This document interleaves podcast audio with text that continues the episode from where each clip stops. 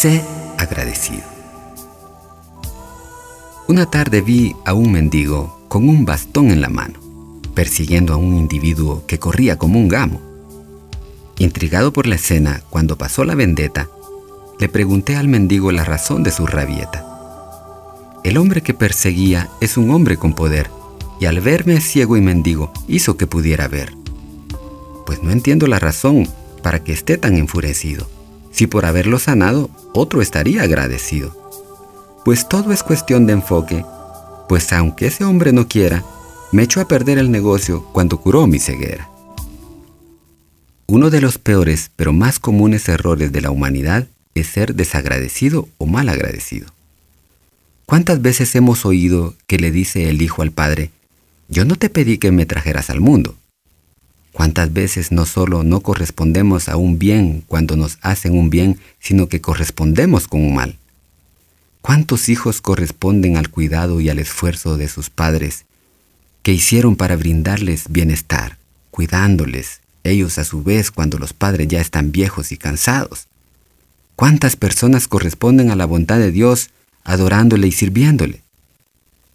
Una razón de ser mal agradecido es que uno se cree merecedor de la dádiva que le están dando.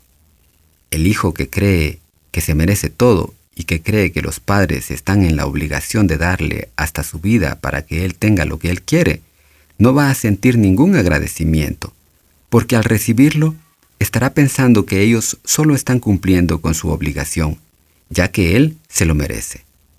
La persona que cree que el oficio de Dios es dar y el de él es recibir, nunca sentirá agradecimiento, aunque reciba grandes bienes. Hay un hermoso poema en Isaías capítulo 5.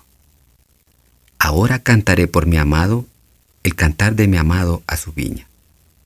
Tenía mi amado una viña en una ladera fértil. La había cercado y despedregado y plantado de vides escogidas.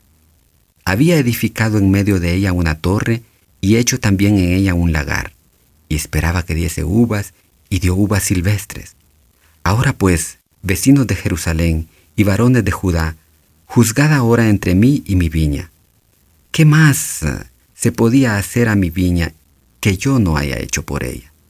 ¿Cómo esperando yo que diese uvas, ha dado uvas silvestres? Os mostraré pues ahora lo que haré yo a mi viña. Le quitaré su vallado y será consumida.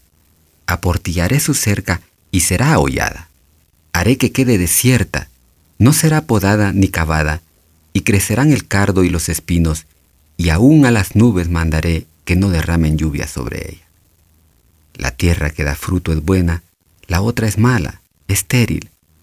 Así venimos a caer en cuenta que esa es la diferencia entre los hijos de Dios y los que no lo son, que unos sentimos agradecimiento y correspondemos, y los otros siguen igual o peor. Si has tenido diferencias con tus padres, ¿por qué no haces cuentas? Toma una hoja y escribe de un lado todo lo que ellos te han dado y luego lo que tú le has dado a ellos. Escribe en una hoja lo que tu patria te ha dado y lo que tú le has dado a ella. Pero principalmente lo que Dios te ha dado y lo que tú le has dado a Él. Y sabrás si eres una persona agradecida. O tal vez piensas que tú te lo mereces todo. A partir de hoy, consideraré cuánto he recibido y que a decir verdad, no lo he merecido.